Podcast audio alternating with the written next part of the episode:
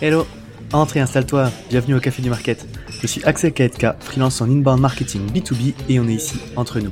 Alors prends le temps d'une petite pause et débrief avec nous les méthodes de base comme les dernières tendances en marketing en compagnie des meilleurs experts du sujet. Inbound marketing, demand gen, création de contenu, branding, SEO, tout va y passer pour que tu puisses reproduire chez toi ce qui marche le mieux pour les autres. Si le podcast te plaît, n'hésite pas à le partager à tes collègues en me taguant sur LinkedIn ou en laissant 5 étoiles sur Apple Podcast ou Spotify. Et maintenant, détends-toi, prends ta boisson préférée et surtout, si tu entends des discussions intéressantes, serre-toi, c'est offert par la maison. Pour ce podcast, j'ai l'honneur d'être soutenu par ma solution de marketing automation préférée, Sepleady. Si je t'en parle, c'est parce que je l'ai utilisé à titre pro et que j'en ai été pleinement satisfait. On le sait quand on fait du marketing automation, ce qui est compliqué, c'est d'entretenir constamment des workflows de nurturing et de les mettre à jour avec nos nouveaux contenus. Là où Pleddy est très fort, c'est qu'ils ont développé une campagne intelligente qui est capable de pousser automatiquement le bon contenu au bon moment à la bonne personne, en fonction de ses centres d'intérêt et du stade de maturité du lead. Qui ne gâche rien, c'est qu'ils ont une équipe au top avec un service CSM dédié qui est là pour t'aider à mener à bien ton projet. Mais assez parlé, passons à l'épisode. Bonjour à toutes et à tous et bienvenue au Café du Market. Selon l'étude post-mortem qui a été réalisée sur les causes des échecs de 111 startups, euh, on s'est aperçu que 35% des échecs étaient liés à l'absence de marché besoin. Ça paraît aberrant, mais en gros, le produit ne répondait à aucune douleur. Donc c'est pour ça que de plus en plus d'entrepreneurs recommandent de tester très vite euh, l'appétence du marché, voir s'il y a d'attraction.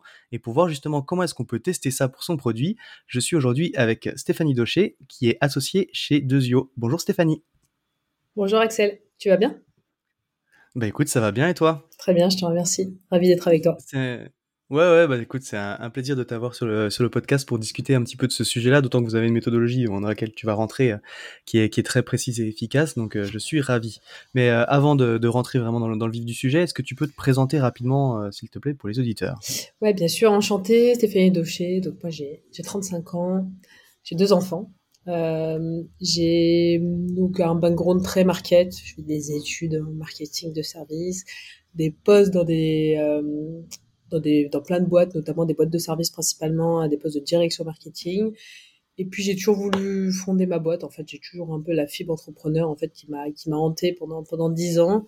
Et puis un peu comme un boulanger qui ouvre sa boulangerie, je me suis dit que le, plus euh, le plus euh, va dire cohérent, c'était de de lancer mon agence. Donc j'ai créé mon agence il y a un peu plus de deux ans maintenant euh, à mmh.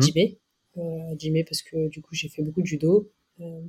Euh, puis j'ai rejoint, des fois on a un peu un panne d'aspiration, ou du coup c'est par notre ADN, donc du coup ça nous ressemble. C'est ça, l'inspiration vient d'où elle doit venir. Exactement.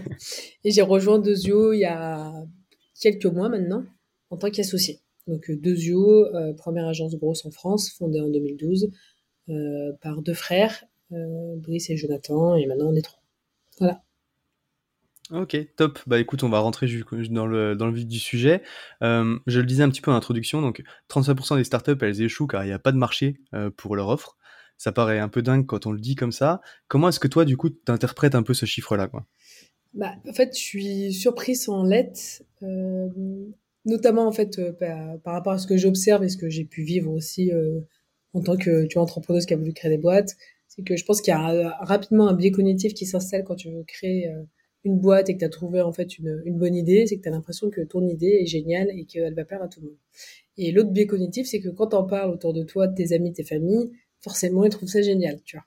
Tout le monde te dit mmh. qu'ils ont envie d'acheter ton service, sauf que si effectivement tu leur demandes de payer, au final, euh, les 10 qui t'ont dit euh, c'est super, en fait, il y en a un qui paye à la fin. Quoi. Euh, donc, euh, je pense qu'il faut enfin, sortir de ce postulat de base en disant, enfin, de ton écosystème, l'extraire pour aller en fait tester ton idée à plus grande échelle. Et tu peux le faire très tôt, même sans market, tu vois. Juste euh, en interrogeant, euh, tu vois, suivant ton produit, tu as plein de groupes Facebook qui peuvent, tu vois, faire l'affaire.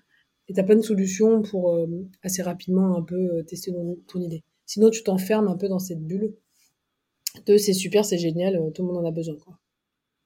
Ouais, il y a le, le biais, c'est ce que tu dis en fait, où tu es un petit peu amoureux de ton idée et du coup, euh, forcément, toi, tu es enfermé dans le fait que ça va être utile et ça va être génial.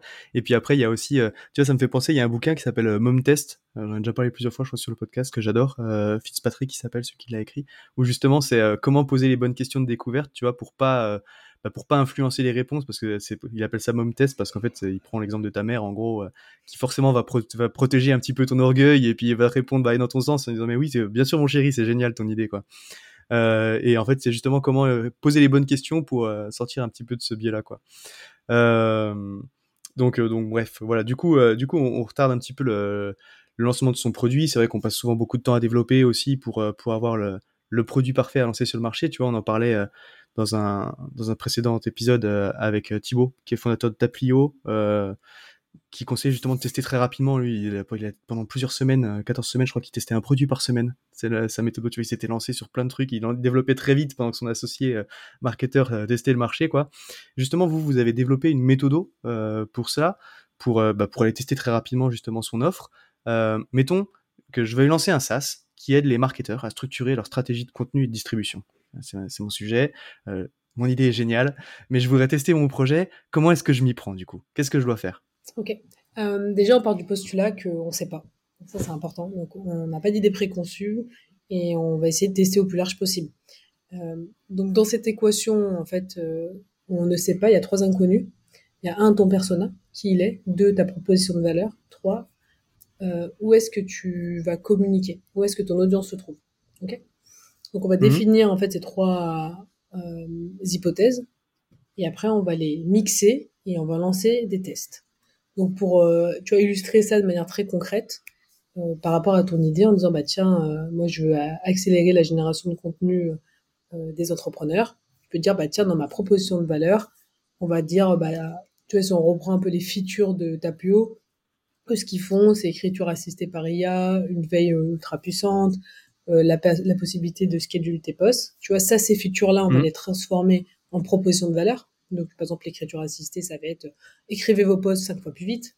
Veille ultra puissante, tu vois, ne soyez jamais en panne d'aspiration. Euh, du coup, partez en vacances tranquille, vos posts se publient tout seuls. Tu vois, donc du coup, on a déjà trois propositions de valeur qui sont assez différentes.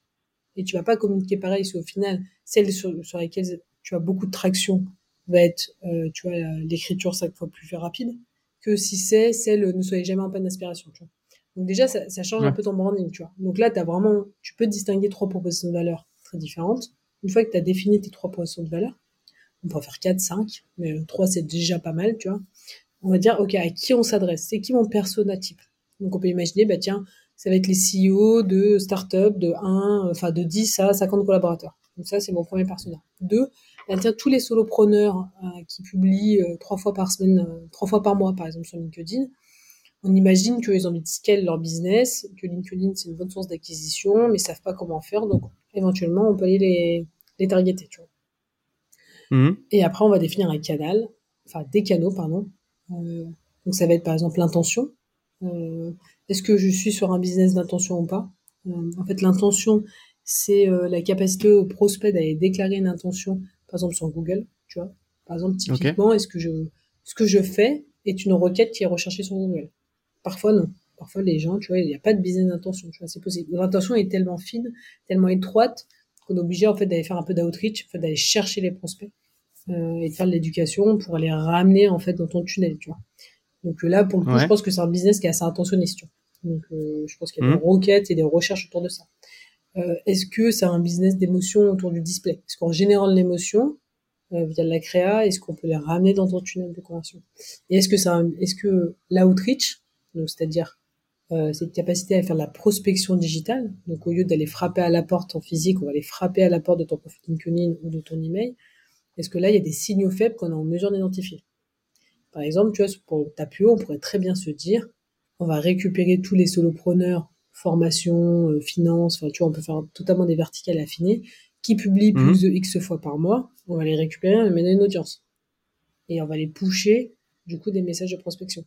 On peut faire pareil avec tous les CEO, par exemple, qui viennent de lever des fonds. On dire, bah tiens, les gens qui ont levé des fonds, peut-être que c'est ce moment-là où ils sont matures pour communiquer sur LinkedIn, parce qu'on imagine qu'ils vont accélérer leur acquise. On les récupère, on les mène à une audience. Donc, tu vois, c'est tout ce mix qu'on fait. Ok, du coup, euh, si, je, reprends un petit peu, euh, dans, l'ordre au début. Du coup, tu as dit, donc tu tournes un petit peu ton produit dans tous les sens pour essayer de voir c'est quoi les, les principales propositions de valeur que tu peux en tirer, en tout cas que pourrait en tirer ton, ta cible.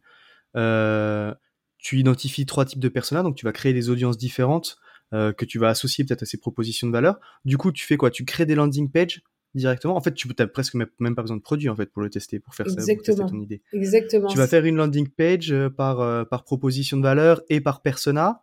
Et après, tu vas essayer d'identifier les canaux où tu peux aller les chercher pour les amener sur ta landing, quoi. Exactement. En fait, tu as le fondateur de LinkedIn qui disait si tu n'as pas honte de la première version de ton produit, c'est que tu t'es lancé trop tard. Tu vois, c'est un peu le sujet, c'est-à-dire qu'en fait, on peut voir un produit qui est pas totalement propre, c'est pas grave, tu vois. On peut quand même très rapidement aller tester le marché. Et pour aller tester le marché, comme tu dis, il n'y a pas besoin de grand-chose. Une bonne landing page qui va, pitcher les douleurs. Au final, tu peux identifier trois douleurs. Une fois que tu as ces landing pages tu identifies des personas sur lesquels tu vas les ramener du trafic. Et on va pas avoir tout à fait la même façon de ramener du trafic en fonction des canaux qu'on a identifiés. C'est-à-dire que on est sur du Google Ads, on va faire, on va envoyer sur les trois landing pages, on va voir lesquels génèrent plus de conversion. On est sur du display.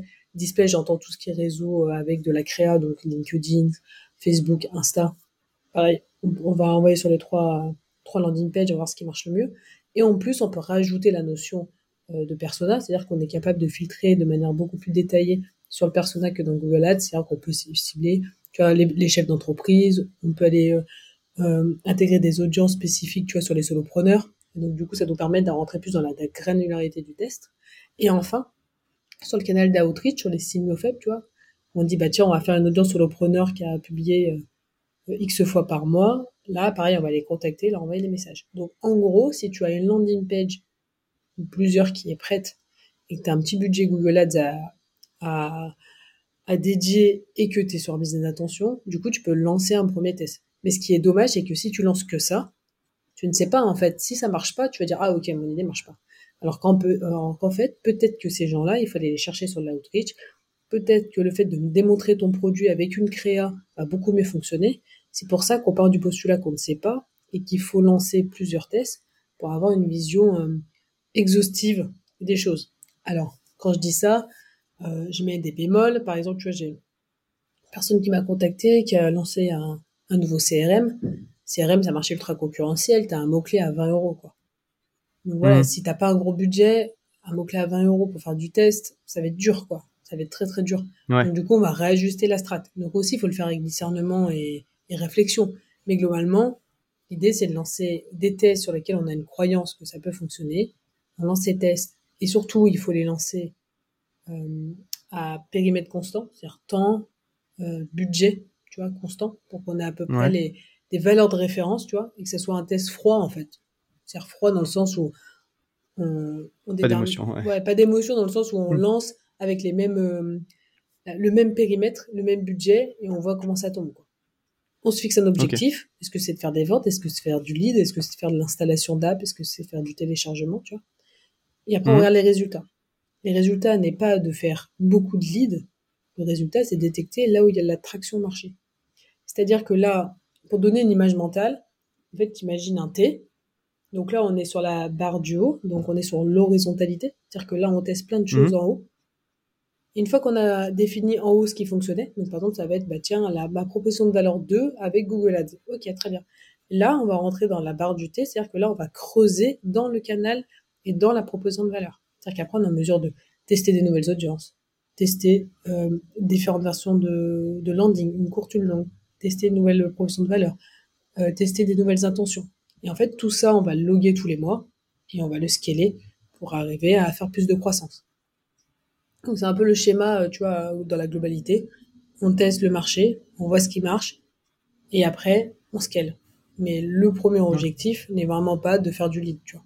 Des fois, on a un peu le, le tu vois, le, l'ambiguïté de dire ah j'ai pas eu beaucoup de leads. En fait, rien n'est optimisé pour faire beaucoup de leads. Ce qui est optimisé, c'est de comprendre là où il y a des enfin là où il y a ta traction quoi. Hello, c'est Axel. Je suis désolé, j'interromps ton épisode deux minutes aujourd'hui parce que je suis super fier de t'annoncer que je lance enfin ma première formation qui est dédiée à la création d'une stratégie de contenu. Besoin de notoriété, de crédibilité ou de prospect, le contenu, ça permet de faire tout cela d'un coup. Et le mieux, c'est que ça produit des effets cumulés à long terme. Mais si tu écoutes le podcast, je suis sûr que tu es familier avec les bénéfices de ce genre de stratégie. Donc voilà, tu es marketeur, CEO en entreprise et tu veux mettre en place une stratégie de contenu, ou alors tu es indépendant et tu cherches à monter en compétence sur ces sujets pour pouvoir avoir un process clé en main à vendre euh, à des clients, eh bien écoute, c'est ce que je te propose avec cette formation où justement je détaille ma méthodologie pas à pas que j'utilise moi pour construire des stratégies de contenu pour mes clients. Voilà, je ne t'embête pas plus. Le lien, si tu veux en savoir plus, il est disponible dans la description de l'épisode ou via mon profil LinkedIn. Et maintenant, retour à l'épisode. Et, euh, et, du coup, on est d'accord que quand tu fais des tests, enfin, si tu fais tout varier en même temps, bah, tu pourras pas les suivre. Donc, en fait, quand, quand tu dis périmètre constant, il y a le budget et tout. Mais en fait, tu vas tester à chaque fois un persona, euh, persona 1, proposition de valeur 1, canal 1.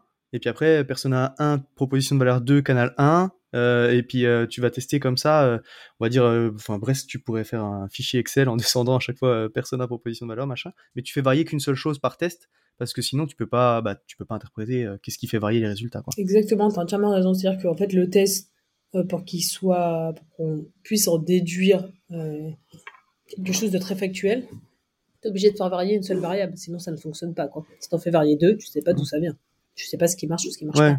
Donc effectivement, en fonction du canal, on va ajuster les choses, c'est-à-dire que tu vois, sur Google, on va faire euh, euh, Google, donc euh, mots-clés, landing page 1, landing page 2, landing page 3. Sur Facebook, on va faire Facebook, persona 1, landing page 1, persona 1, landing page 2, persona 1, landing page 3, persona 2, landing page 1, etc. etc. Et après, sur la, sur la outreach, ça va être encore un peu différent, parce qu'on va moins segmenter sur la proposition de valeur. Et là, on va vraiment se focus sur la méthode et sur, euh, sur le persona. Ok. En gros, pourquoi c'est ultra déterminant de faire ça euh, En fait, ça, ça, a un impact énorme sur ton business. C'est-à-dire que à l'issue de ce test, tu as des réponses. Donc déjà, la réponse peut être que bah, du coup, il n'y a rien qui marche. Ça arrive. La réponse peut être que, ah bah tiens, on a trouvé deux canaux, franchement, c'est super intéressant, on sent qu'on a l'attraction. Et si c'est ce canal, par exemple, ça va être Google Ads, tu vas pas recruter, euh, tu vois, quelqu'un sur l'outreach. Donc déjà, un, ça donne une info sur quel type de profil potentiellement en interne il va me falloir si je souhaite faire du recrutement et internaliser la compétence. Deux, ça va orienter le ton de ta marque. Si on te dit, ah bah tiens, euh, pour reprendre l'exemple de Tapio, si euh, c'est l'écriture, tu vois, assistée via l'IA et donc diriger, ça te fera plus vite mes posts, mon branding, je vais quand même un peu le modifier. Ça va être cette feature sur laquelle je vais plus capitaliser que les autres, tu vois. Euh, ça va me permettre aussi de faire des prévisions budgétaires. C'est-à-dire que un business où tu fais de l'acquise via Google Ads demande plus de cash qu'un business où tu fais de l'acquise via la outreach. Parce que dans tous les cas, la outreach, tu peux l'internaliser et avoir une ressource temps plein dessus. Et t'as pas frais de régie. Alors Google Ads, bah en fait, mm. pour avoir un client, il faut peut-être mettre 100 euros sur la table. Dans tous les cas, c'est un peu cash burn. Et il faut être super vigilant sur les ROAS qui peut euh, déraper, tu vois. Donc, une vraie méthode associé à Google Ads. Donc en fait, tu vois, ça oriente quand même pas mal euh, du coup la strat derrière. Et aussi, ça me permet de passer à l'étape suivante, c'est-à-dire recrutement de sales, euh, je mets en place ma strat SEO, tu vois, etc., etc., mmh. tu vois. Et euh, ça, ça, permet en fait de vraiment euh, passer à l'étape supérieure dans la boîte et effectuer en fait tout ce travail-là. Ok, c'est marrant parce que du coup, c'est vrai qu'il y en a que euh, tu, peux lire parfois en fait euh, que faut pas aller sur les ads trop vite parce que on dit en fait un, produit qui se vend pas en organique, euh, il se vendra pas parce que tu mets de la publicité quoi.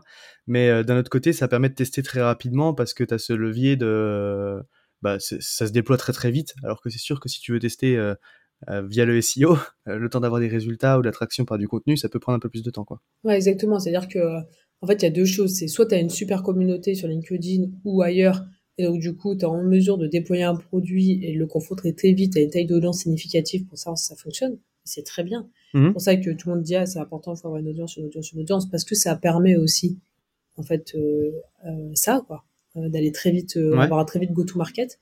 Si tu n'as pas ça, ou du coup, ton audience n'est pas adaptée, parce qu'aussi, il faut que ton audience, tu vois, enfin, soit un minimum qualifié par rapport au produit que tu proposes. Du coup, effectivement, si tu te bases sur le SEO, un SEO, c'est au minimum entre 3 et 6 mois, quoi pour commencer à avoir euh, des résultats.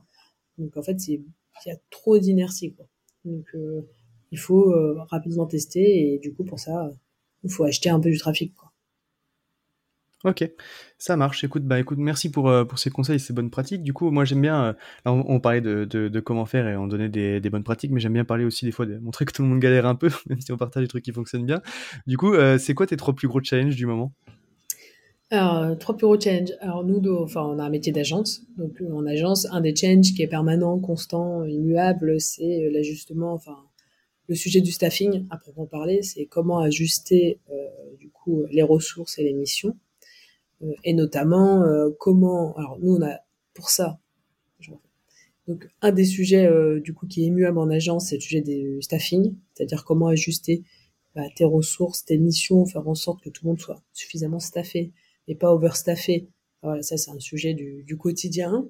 Alors, on a développé un outil en interne euh, qui s'appelle la grosse team, tu vois, qui nous permet quand même mmh. d'ajuster ce et d'avoir une vision globale sur ça. Donc en fait, ça, ça, fait le planning de mission, ça génère les missions, du coup on sait qui est staffé à combien, etc. Donc ça nous aide pas mal à piloter.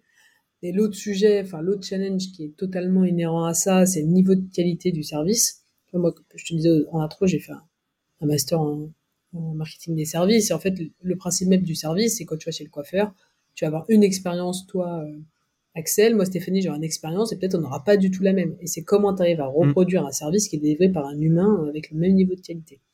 Donc en fait, c'est comment standardiser de manière euh, haut de gamme, parce que nous on veut délivrer du service de, tu vois, vraiment de bon niveau, et notamment mm. garder ce niveau de qualité quand tu es overstaffing, euh, parce que bah du coup des fois il y a des périodes charrettes où on a plein de missions qui tournent, et donc du coup il faut ajuster. Donc on a mis en place des choses en interne pour euh, pour ça. Mais c'est vrai que c'est quand même des sujets où, un, euh, bien ajuster les ressources et les missions, et deux, euh, maintenir un haut niveau de qualité dans la délivrabilité de nos missions.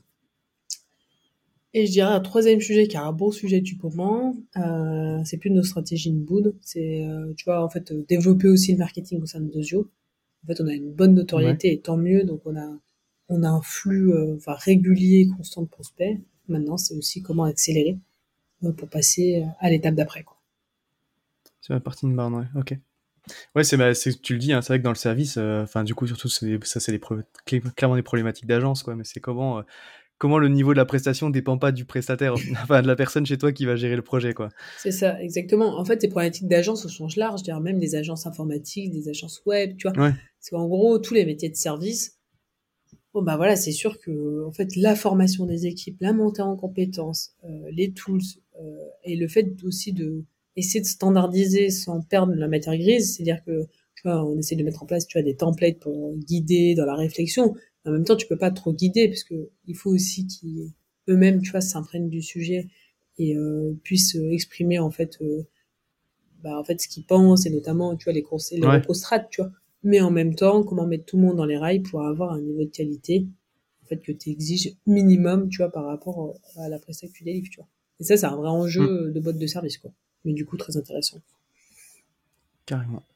Euh, ça marche. Bah écoute, merci d'avoir partagé ça aussi. Si jamais, enfin, si on devait résumer notre échange, si tu voulais mettre en avant un conseil euh, de tout ce qu'on s'est dit, qu'est-ce que tu retiendrais? Euh, qu'on n'a pas besoin d'avoir la meilleure version de son produit, tu vois, pour savoir s'il y a une traction marché ou pas. En fait, on peut très vite tester et très vite obtenir des réponses. Et plus vite vous allez obtenir des réponses, plus vite vous allez pouvoir soit scaler, soit pivoter. Parce que c'est pas parce que ça ne fonctionne pas qu'on va tout jeter. C'est juste que des fois, il faut savoir s'ajuster. Tu vois, il y a plein de boîtes qui ont pivoté Airbnb, tu vois. Je ne sais pas combien de fois avant de trouver leur marché, tu vois. Mais en fait, il faut rapidement tester. Tu vois, c'est un peu, euh, la vélocité que tu donnais en exemple de Tapio, tu vois, il y avait une vélocité qui était très élevée et testait très rapidement. En gros, ça veut pas dire que tu vois, tu dev n'importe comment, mais tu peux commencer à dev et juste avoir une, une page business de ce que tu as prévu de dev, tu vois, juste pour valider mm. si, si ça intéresse des gens ou pas, tu vois. Euh, donc voilà, moi je j'attendrai pas d'avoir une version parfaite pour tester, je testerai très rapidement. Et en plus, tu peux tester même sans budget en étant un peu smart. Tu vois, il y a plein de façons de le faire si vraiment, tu vois, t'es coincé de ce côté-là. Euh, qu'il faut pas s'appuyer sur les croyances, euh, tu vois, de ta famille, de tes amis ou de ton entourage proche parce que ça peut t'induire en erreur. Enfin, vraiment, faut être ultra froid dans l'analyse. Euh, et voilà, je pense que c'est à peu près tout.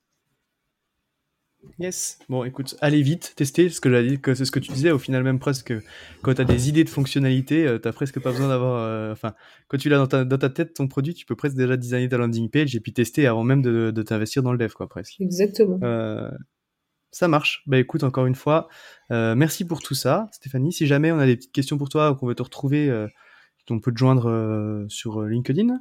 LinkedIn, Stéphanie Daucher. Enfin, j'y suis régulièrement, donc voilà, je saurais être réactif, je pense, si on me contacte via LinkedIn. Carrément. Bon bah écoute, encore une fois, merci pour tout. Et puis bah, maintenant, il me reste à te souhaiter une bonne journée. Merci à toi, Axel. À très vite. Bonne journée. Salut. À tous ceux qui ont tenu jusqu'ici, déjà merci beaucoup et j'imagine que le sujet vous a plu. Donc n'hésitez pas à envoyer de bonnes ondes à notre invité. Pour ceux qui le souhaitent, le meilleur moyen de soutenir le podcast, ça reste d'en parler autour de vous et de laisser 5 étoiles sur ta plateforme d'écoute préférée. Je compte sur toi. Dans tous les cas, à bientôt pour un prochain rendez-vous au Café du Market.